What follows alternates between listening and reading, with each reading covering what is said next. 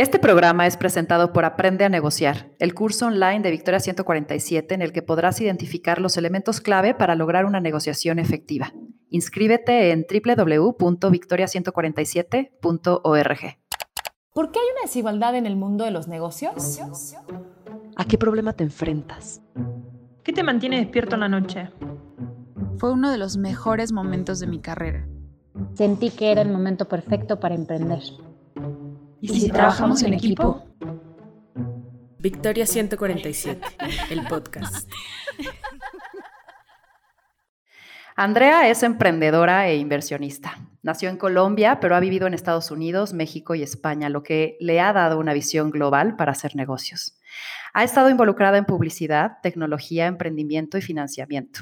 Fundó y maneja un fondo desde Miami que busca invertir, acompañar y crecer a emprendedores. Andrea es tiburona en Shark Tank Colombia y México y me encanta tenerla aquí para aprender sobre su experiencia, simpatía y visión de negocios. Andy, ¿cómo estás? Hola Ana, muy bien, muchas gracias. Muy feliz de estar aquí contigo.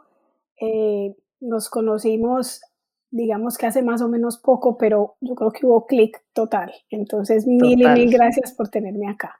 Me encanta. Y te cuento que desde Victoria 147 hemos visto a más de 10.000 emprendedoras haber pasado por la academia en algún punto y cada una de ellas en una etapa, etapa distinta de negocio o de vida, lo que las hace únicas es que cada una tiene su historia y quiero conocer la tuya. Así que, ¿cuándo nace la emprendedora que estaba en ti? ¿Cuál fue tu inicio al emprender? Pues Ana, yo nunca puedo contar mi historia de emprendimiento sin mencionar a mis papás. Mi papá y mi mamá son emprendedores y los vi toda la vida construyendo su propio camino. Ellos fundaron una agencia de publicidad cuando yo estaba en proyecto, digamos, y la hicieron crecer mucho hasta venderla a una multinacional y ya se retiraron hace unos más o menos 10 años. Entonces ese ejemplo de mi papá y mi mamá, pues es imposible de, separar de mi experiencia. Pues, digamos que yo he crecido como emprendedora desde siempre, cuando era chiquita y siempre que me preguntan cuál fue tu primer emprendimiento, yo siempre me remonto a cuando tenía más o menos ocho años, que yo organizé a todos los primitos. En Colombia, en diciembre uno siempre se va para una finca, una casa en la playa o en la montaña, donde fuera, y yo organizaba a todos mis primitos, les decía, a ver, vamos a cobrar por los favores, porque estos grandes están ya muy abusivos y hacíamos una lista, un listado de precios y dependiendo de lo difícil del favor, eh, les cobramos distintos. estábamos en la playa y nos pedían una Coca-Cola que estaba dentro de la casa, pues era más caro que si estábamos adentro de la casa y nos pedían la misma Coca-Cola. yo creo que he sido emprendedora desde muy chiquita, pero mi primera compañía fue en Colombia en el año 2000 empecé mi primera compañía, que era una agencia digital. Esa fue mi primer emprendimiento. Me encanta, me encanta tu historia. Y justo, justo hablas de fundas, creces y vendes tu empresa. ¿Cuándo y cómo fue tu proceso de venta? ¿Cuándo te diste cuenta que sería una buena oportunidad vender? Mira, yo fundé una compañía que era en un momento muy early de, del mundo digital en el año 2000 cuando los, las marcas todavía no estaban haciendo grandes inversiones en digital. Yo fundé una compañía de, de marketing digital. Em, yo la vendí a los 13 años, cuando ya la había traído acá a Estados Unidos, habíamos adquirido clientes muy grandes, y la vendí principalmente porque me di cuenta que mis socios, ya una multinacional, tenían una visión muy diferente de la mía de lo que sería el negocio. Y era un momento muy enrarecido por muchas cosas que estaban pasando en la industria de la publicidad. Entonces yo dije, es el momento de vender porque aquí no nos vamos a poner de acuerdo. Ellos quieren ir para allá y yo quiero ir para allá y esto no va a funcionar. Entonces yo vendí por esa razón y no porque quisiera vender la compañía. De hecho, me quedé trabajando como empleada ahí un año más porque la amaba. O sea, pero no quería seguir teniendo esos roces.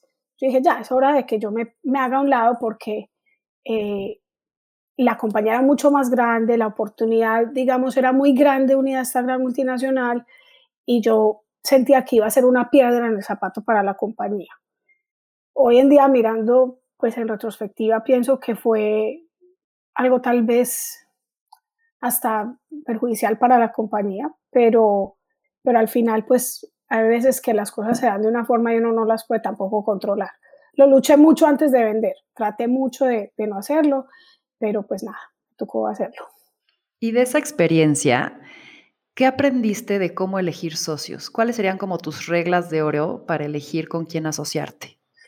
Mira, de esa experiencia eh, no, no, es tanto lo que aprendí a elegir socios porque al final fueron 13 años de una sociedad espectacular. O sea, al final tuvimos diferencias de criterio, pero, pero eso pues digamos que no era todo dado solamente por los socios como tal, sino también por el mercado, etcétera. Pero sí tuve una experiencia posterior que duró menos de un año, en la que fundé una segunda compañía. Me asocié con más o menos cinco personas, digo más o menos porque algunos también salieron muy rápido, y ahí sí no duré ni un año, porque de ahí sí aprendí que uno puede ser muy amigo de gente, pero puede no ser buen socio. Entonces ahí, ahí sí aprendí, de esa compañía sí salí despavorida porque los socios con los que me uní, que también eran gente muy brillante y que todavía admiro en su ámbito eh, personal, en lo profesional, eh, tenían un, también los admiro en muchas cosas, pero tenían una visión muy diferente de lo que era el mundo de la mía.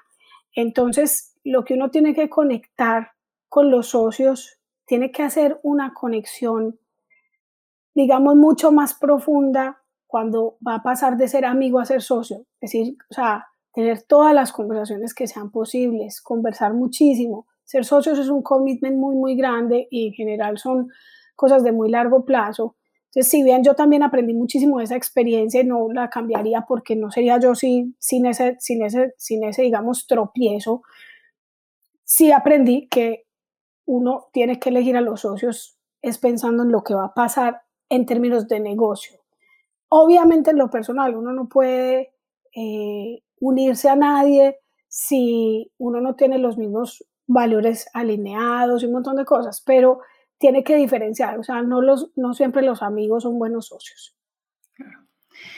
Evaluar una empresa es, es algo complicado porque hay una parte muy objetiva y muy cuantitativa, pero hay una muy subjetiva que son tus años ahí, tu pasión, tu amor por la empresa, ¿Cómo llegaste a un precio justo? O sea, tú en el proceso de evaluar una empresa, y en este caso tu empresa, ¿qué le dirías a una emprendedora que tiene que tomar en cuenta para que sienta esa paz de que es un win-win y sienta que es un precio justo por la inversión de su trabajo, de su tiempo, pero también por lo que vale tangiblemente la compañía? Mira, lo más importante para un futuro, para una futura venta, y para que la valoración sea lo más alto posible es que definitivamente tú realmente construyas un montón de valor que sin lo que has construido el que sea el que lo vaya a comprar no lo pueda tener. Es decir, en eso yo nosotros éramos socios de una gran multinacional de publicidad tradicional y yo cometí un grave error que afectó a mi valoración y es que por atender mucho los clientes de esa gran multinacional, por ser muy condescendiente con esa multinacional y decirles, claro, yo te acompaño a esa reunión para que tú quedes como un rey porque tienes una rama digital muy poderosa y no importa si yo gano un poquito menos, pero aquí vamos juntos y somos amiguis. Eh, al final, lo que pasó fue que cuando fuimos a negociar, esa gran multinacional me dijo, no, André, pero ¿cómo así? O sea, tú no vales tanto porque los clientes que tú tienes son mis clientes. Y yo, pues obvio, si yo les di prioridad a esos clientes para que tú como socio mío crecieras, o sea, para que creciéramos juntos. Entonces, en ese punto, digamos que yo lo haría diferente. Yo hubiera tratado de conseguir muchos más clientes independientes. Entonces, mi consejo ahí para una emprendedora que está construyendo su negocio es, piense primero en usted, en su negocio, en lo que usted, o sea, piense, porque yo nunca, como nunca pensé yo voy a vender esa compañía, yo no la construí para venderla, yo la construí para que fuera mi compañía de toda la vida, así como la compañía de mis papás fue la compañía de ellos hasta que se retiraron. Yo nunca dije, ve, ¿cómo es que voy, cómo voy a hacer la salida de esta compañía? Nunca. Pero uno sí tiene que pensar en eso. Siempre tiene que pensar en eso y siempre tiene que decir, yo que estoy construyendo que vaya a generar mucho valor a alguien que no lo tiene. Para no, para no construir algo igual, para no darle prioridad a los clientes que son de otra gente, para no, o sea, las alianzas son muy buenas, pero siempre tienes que pensar en qué es lo que está ahí para mí y, y cómo defiendo eso, porque si no lo que va a pasar es que al final te baja la valoración. Es así de sencillo. Actualmente fundes estas dos grandes facetas tuyas, la de emprendedora y la de inversionista. Dame un poco de contexto sobre el mundo en términos de acceso a financiamiento para proyectos en Latinoamérica. O sea, ¿qué crees que nos falta a los latinos para jugar en estas grandes ligas y qué crees que tenemos de oportunidades actualmente en el mercado? Ana, mira, primero de todo quiero, quiero dar una claridad y es que el mundo de, las inversiones en emprendimiento es un mundo supremamente amplio. No es lo mismo una compañía que invierte en lo que se llaman compañías de high growth o compañías que son con base tecnológica fuerte y que tienen una, eh, un potencial de crecimiento global exponencial gigante, que tienen un riesgo altísimo también de, de no lograr salir adelante, ese es un mundo, el mundo de los VC.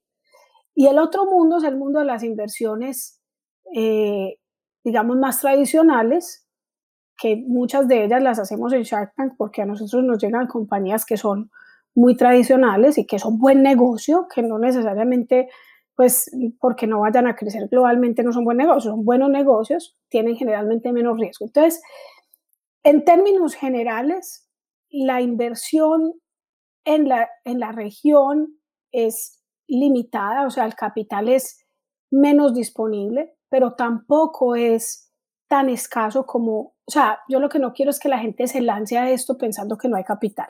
Capital hay en todas partes y capital global para ir a fondear compañías en la región hay por todos lados.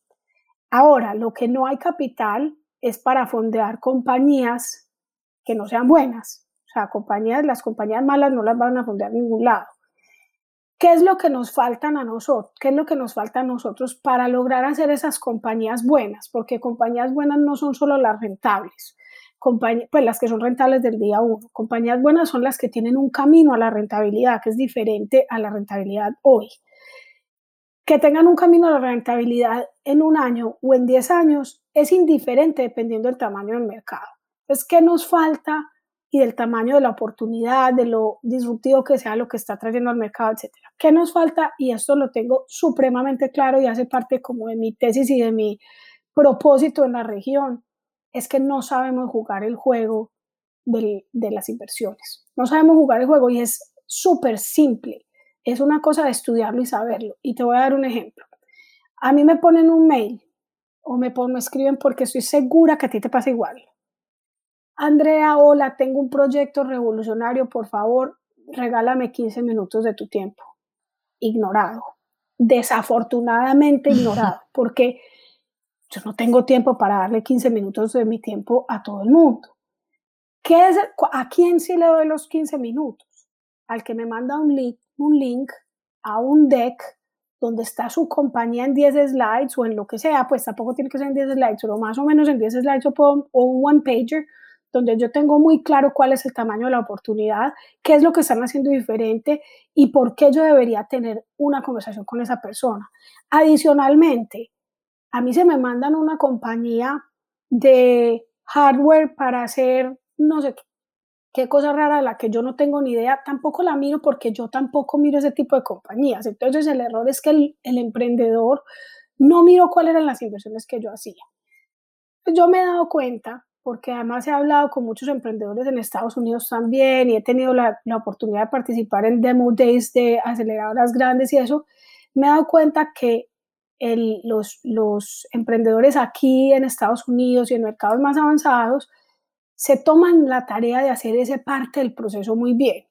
Si ellos se tomaran la tarea de hacerlo en Latinoamérica, estarían inmediatamente nivelados, porque yo no creo que haya ni problemas de talento, ni de creatividad, ni de ideas, ni de que estén resolviendo problemas que no valgan la pena. Y ahí es la segunda parte, es los problemas que estamos resolviendo en Latinoamérica son problemas de infinita mayor relevancia de los problemas que se están resolviendo en términos generales acá. Es decir, problemas de acceso al capital, problemas de, de, bancarización, de acceso al agua, de acceso a la electricidad, a la comida, o sea, cosas supremamente básicas que requieren ser resueltas. Gente con un ingenio impresionante está haciendo ese tipo de cosas, gente que está resolviendo problemas de salud mental, o sea, de educación, son problemas muy, muy relevantes y que necesitan ser fondeados.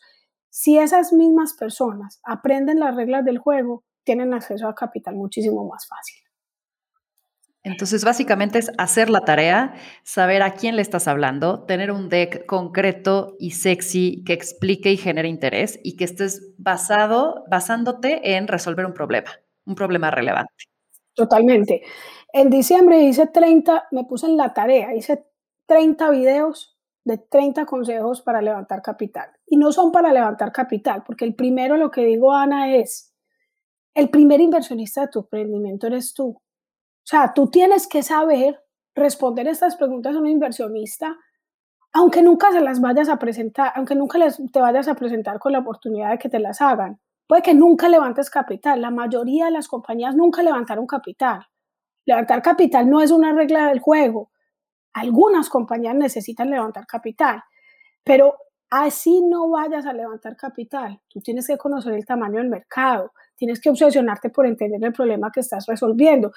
Ahí están en mi Instagram esos 30 consejos que los hice con mucho juicio porque quedé muy frustrada después de reunirme con muchos eh, emprendedores de Silicon Valley y ver que eran unos cracks, pero no unos cracks en solamente en lo inteligentes que eran, sino buenísimo levantando capital. Yo dije, no, es que nosotros tenemos que tener emprendedores que hagan esta misma tarea. Oye, Andrea, algo que me preguntan constantemente es, ¿hasta cuándo decir, basta, hasta aquí? O sea, ¿cuándo decides matar un proyecto o cuándo decides seguir intentando? Y hay una línea como bien delgada entre ser necio y ser resiliente, ¿no? Entonces, desde tu término, ¿cuándo matas un proyecto? Yo creo que es, es una pregunta muy buena y me parece muy difícil porque depende de la industria, pero en términos generales, si uno en los primeros dos años no es capaz de encontrar evidencia de que la solución que uno está trayendo a la mesa resuelve un problema verdadero y lo resuelve bien, y que la gente está dispuesta a pagar por esa solución, yo creo que tiene que empezar a pensar en, abandonar la idea. Ahora, ¿cuál es el problema? Que es probable que durante esos dos años pues no se hayan hecho los experimentos correctos, no se haya entendido bien cuál es el modelo de negocio, la forma de cobrarle al cliente. Entonces, lo más importante es que uno siempre esté desde el día uno con esa mentalidad de experimentación y decir, bueno, yo tengo que validar cada una de las cosas y las hipótesis que tengo sobre el problema, sobre la solución, sobre el target, sobre el precio. Necesito tener una mentalidad de salir a validar. Porque si yo haciendo toda la tarea, llevo dos años dándole y dándole y no, y no lo logro, yo creo que es el momento de por lo menos empezar a pensar abandonarlo. Hay compañías que, porque tienen un insight tan poderoso que duran años sin, sin lograr Em, tener evidencia muy grande de que el proyecto va a funcionar, pero cada vez van teniendo mayor y mayor evidencia, no menor y menor. Si uno se está dando cuenta que cada vez es menos la evidencia, y se tiene que, que, que apartar. A ver, hemos avanzado en la representación de mujeres emprendedoras, pero aún en Latinoamérica no pasamos del 20% de los emprendimientos formales. ¿Qué crees que detonaría la creación de nuevas empresas lideradas por mujeres y el crecimiento de ellas mismas? Yo creo que hay una necesidad muy grande de educación sobre, sobre todo en nuestra región, sobre cuál es el rol de la familia, o sea, cómo es que la familia se tiene que componer, porque yo creo que hay muchas, y no creas, acá en Estados Unidos también, pero hay muchas mujeres que simplemente no les alcanza el tiempo ni la vida para emprender, porque eh, tener hijos es una, es, una tarea bien pesada y lo digo sin haberlos tenido, solo por observar a mis amigas y, y, a la gente que conozco y por observar a muchas emprendedoras que han tirado la toalla, sobre todo en la pandemia, porque, o sea, es imposible. Y eso tiene mucho que ver porque eh, las familias están estructuradas de una manera en la que la mujer se encarga de casi todo. Eh, y eso es súper injusto y súper triste y, y, corta muchas alas. Entonces yo creo que hay una cuestión de, de involucrar más a los hombres en la conversación, de, yo sé que tú y yo compartimos esta visión de que esto no es en contra de los hombres, sino también de ayudarlos a ellos a entender cómo es que ¿Cómo es que hacemos eso entre todos? Porque las mujeres definitivamente tenemos un aporte muy único y, e irreemplazable. Nadie puede tener ese aporte a las compañías y necesitamos más mujeres metidas en el core de los negocios para que podamos de verdad hacer una transformación que, que, que es la que estamos esperando ver. De acuerdo. Andrea, ¿ves diferencias en un proceso de levantamiento de capital de una mujer versus un hombre? ¿Y crees que hay atributos que tenemos que podemos usar a nuestro favor como para justamente tener eh, pues una ventaja en este proceso? Sí, Ana, hay muchas diferencias. Eh, y lo que más tiene que cambiar es que haya más mujeres inversionistas para que haya más esa conexión o más mujeres sentadas en, esos, en esas mesas donde se toman esas decisiones. Porque definitivamente, y se han hecho muchos estudios, cuando el mismo pitch lo hace una mujer y lo hace un hombre, en general se obtiene más eh, inversión cuando es el hombre. Entonces, las mujeres, yo creo que tenemos que buscar más mujeres inversionistas para de verdad mirarnos a los ojos y decir y entendernos mejor, porque además las mujeres estamos resolviendo problemas que son muy relevantes para las mujeres. Nosotros tomamos la mayoría de las decisiones de compra en un hogar, es decir, casi todo pasa por, por la mujer. Eh, entonces, en ese orden de ideas, yo creo que es muy importante que busquemos hablar con otras mujeres inversionistas como, como paso inmediato y rápido. Ahora, como no hay tantas, yo creo que las mujeres hemos aprendido y somos hasta mejores justificando por qué se necesita el dinero, en qué lo vamos a usar. Las mujeres en general nos preparamos mejor y lo hacemos así porque nos ha tocado, porque nos ha tocado salir a demostrar que somos de verdad buenas. Entonces yo creo que, nada, buscar ojalá mujeres inversionistas, eso es súper importante. Eh, y tratar de involucrar pues a los hombres en esta conversación para que ellos también entiendan cuál es el aporte que nosotros tenemos. Y por otro lado, meternos en negocios que sean complejos y grandes y que pues, no, nos, no nos subestimemos y no nos metemos en los negocios que nos dé el tiempo, eh, el tiempo libre. No, no, no. Hay que meterse en negocios de lleno y acompañarse de la gente que pueda lograrte, ayudarte a lograr esas, construir esos negocios. ¿Cuáles crees que sean las principales diferencias tangibles de una empresa dirigida por una mujer versus por un hombre? Y si has visto tú alguna experiencia dentro de tu portafolio eh, pues positiva en términos de, de esta dirección tomada por la mujer. Yo creo que la mujer es más empática. Yo creo que a la mujer en su día a día le toca tomar, ponerse muchos sombreros, porque por la mañana es deportista, al momentico está siendo mamá, a los dos minutos está siendo esposa, después está siendo directiva de su compañía, está acostumbrada a tomar esos, esos, esos cambios de rol muy rápido. Entonces creo que es capaz de ver en, en la gente, en los equipos, las fortalezas y es capaz de, en lugar de recriminar a una persona que se está equivocando, reubicarla en otra, en otra área, etcétera. Eh, y he visto que, que, las mujeres que dirigen las compañías o que codirigen, porque también tengo, tengo una compañía en particular que está dirigida por hombre y mujer y son novios, se van a casar, y creo que lo que han hecho muy bien ellos es cada uno dedicarse a lo que es fuerte, porque una, una cosa que yo toda la vida, hasta que me leí un libro, eh, pensé que uno tenía que mejorar en lo que era malo, o sea, como que quitar las debilidades. Y ese libro me hizo entender a mí, no, no, es que usted es bueno en cuatro cosas principalmente. Usted fortalezca en lo que es bueno y en lo que no es bueno, pues busque ayuda. Entonces, yo creo que, que las mujeres tenemos que, eh, pues, lo que he visto es que cuando se dedican y son capaces de delegar y de confiar, de confiar en otra persona para que, para que, para que haga una parte del trabajo, eso es súper importante. ¿Cuál fue el libro? Sabía que me ibas a preguntar y se me olvidó el nombre. El nombre es, es que se fue hace muchos años y ni siquiera lo tengo ya. Se llama. lo, no sé, lo voy a buscar y te lo digo. Sí, se lo, se lo debo. De pronto me acuerdo ahorita en el. Buenas. Andy, eres tiburona en Shark Tank, Colombia y México. Cuéntame, ¿qué es lo mejor y lo peor que te ha traído esta experiencia? Es, lo mismo, lo mejor y lo peor, porque lo mejor y lo peor ha sido la, la exposición.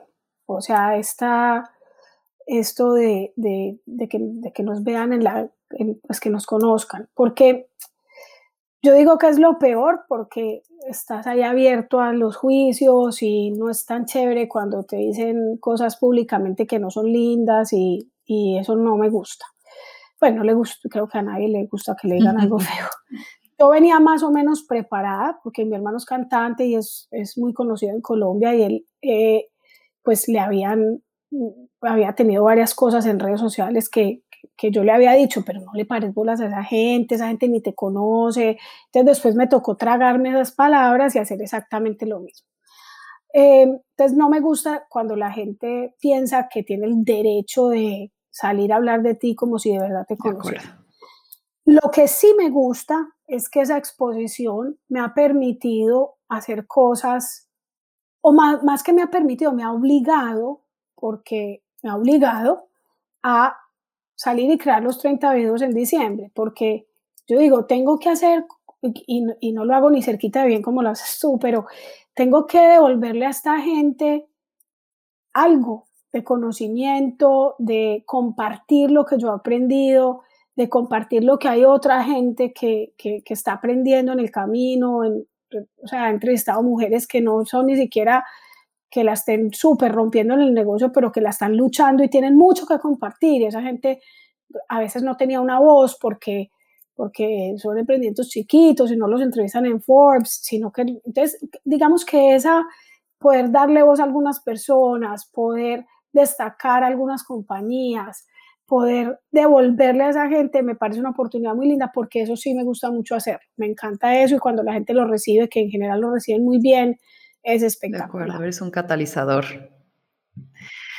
Eh, y quiero conocer sobre tus hábitos. ¿Qué crees que de tus hábitos ha sido clave para ser emprendedora y lograr tus objetivos?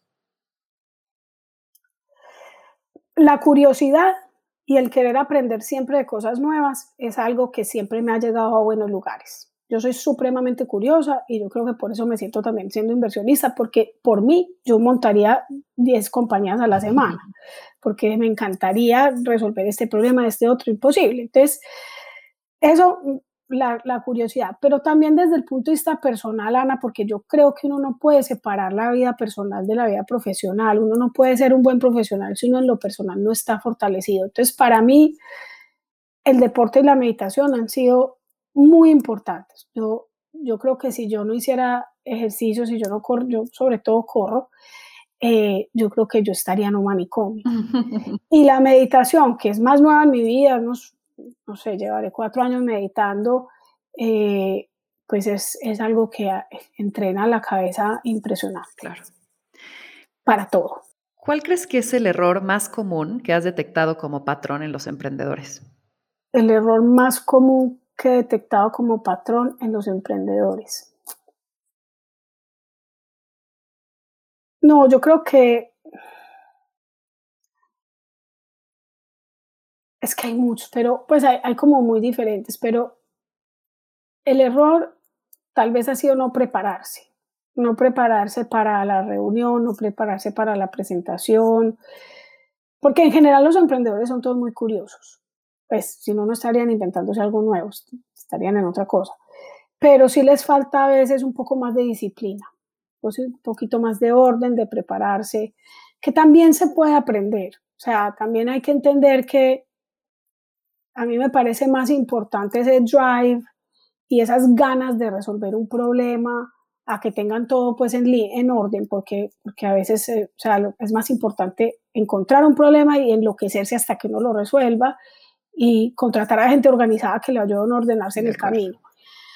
Pero, pero sí creo que a veces les hace falta un poco de foco y de orden y se van por las ramas y se ilusionan con cosas y se les olvida que tienen que construir un negocio y un negocio que sea rentable o que tenga un camino claro a la rentabilidad y a veces se les olvida eso, ese pedazo. Andy, ¿qué libros estás leyendo ahora? Bueno, tengo un hábito horrible y es que leo muchas cosas. en esos días me liberé de ese hábito porque una amiga que admiro mucho me dijo, no, pero ¿cuál horrible? Yo también hago eso. A mí también me encanta, sí, de distintos temas. Y de hecho, en la mañana algunos leo alguno y tal vez en la noche otro, depende del tema, ¿no? Estoy de acuerdo, tenemos el, mismo hábito. Mira, me estoy leyendo, de, verdad, de hecho en audiobook, un libro que se llama Thinking in Bets, que es un libro sobre eh, cómo nunca tenemos nada totalmente claro y, no hay, no hay, eh, nada es total, no hay, hay mucha incertidumbre siempre en todo en la vida. Entonces, ese está bueno. Me estoy, empecé este fin de semana a oírme eh, uno que se llama Persuasion, como, como, como persuasión, pero se llama Persuasion. ¿Sí se llama así? Creo que sí, sí. Me estoy leyendo por las noches para irme a la cama con algo más tranquilito y más de historia. Me estoy leyendo un libro de una amiga mía que se llama Detrás de mi nombre, es una novela yo no leo casi novelas, yo casi todo lo que leo es, eh, es cosas como de, de, crecimiento personal o de negocios o de psicología o sociología o de tecnología. Y me, estoy, me empecé a leer otra vez eh, un libro de Peter Diamandis que se llama The Future is Faster Than You Think, que me lo había empezado a leer al principio de la pandemia, lo abandoné por, por cosas de la vida y lo volví a tomar este, la semana pasada, hace tres semanas. Buenísimo. ¿Qué le dirías a una emprendedora que nos está escuchando y que está buscando lanzarse, crecer, sobrevivir, expandir su emprendimiento? Primero le diría que, que no tenga miedo de lo que no puede lograr, porque eso no existe. Que, que, más bien se aferre a lo que puede lograr todos los días, un día a la vez todos los días puede lograr un poquito, que se, que se aferre a eso. Le diría que además que emprenda en lo que le guste un montón, en, un problema que para ella sea supremamente relevante, que no vaya a emprender en algo que le parece una buena oportunidad de negocio. Hay, hay, hay emprendedores oportunistas y emprendedores más visionarios y en términos generales, cuando tú tienes la visión de un mundo distinto, cuando tienes la visión de un problema resuelto, pues ahí tienes muchísimos menos riesgos de desfallecer, porque el, camino es difícil. Y yo antes no decía mucho, no hablaba mucho de lo difícil que era el camino, porque me parecía muy triste hablar como de esa parte, pero ahora pienso que es muy importante recordarlo porque el, emprendimiento se ve muy bonito en las revistas y en, y en, Shark Tank y en muchas partes, pero la realidad es que el emprendimiento es duro. Entonces es mejor que sea algo que, eh, que cuando estés en, ese, en esa delgada línea de ¿será que puedo o no puedo? Pues haya algo que te dé el empujoncito a sí, sí puedo. Eh, porque hay muchos días que van a ser así, que vas a decir, uy, yo creo que yo me equivoqué o yo creo que ya hasta aquí llegué, me voy a conseguir un trabajo donde me paguen mejor, que eso haya así. Eh, entonces necesitas ese empujón y ese empujón solamente te lo da esa convicción, esa, ese propósito detrás de lo que tú estás haciendo. Andy, ¿dónde te encontramos? Andreópolis en todas partes, excepto en LinkedIn, que soy Andrea Arnau, ahí tenía que ser más seria. Oye, Andy, muchísimas gracias por compartirnos tu experiencia, por abrirte y ya saben, a las que nos escuchan, síganla, porque sí es cierto, entrevistas a unas personas increíbles, además de todos los contactos eh, que nos das con este mundo de pronto del emprendimiento global, que es muy valioso, y de tu experiencia personal. Eh, y esta persona auténtica, carismática y simpática que ven es totalmente real. Y muchas gracias por estar aquí. Esto fue Victoria 147, el podcast. Gracias, Ana.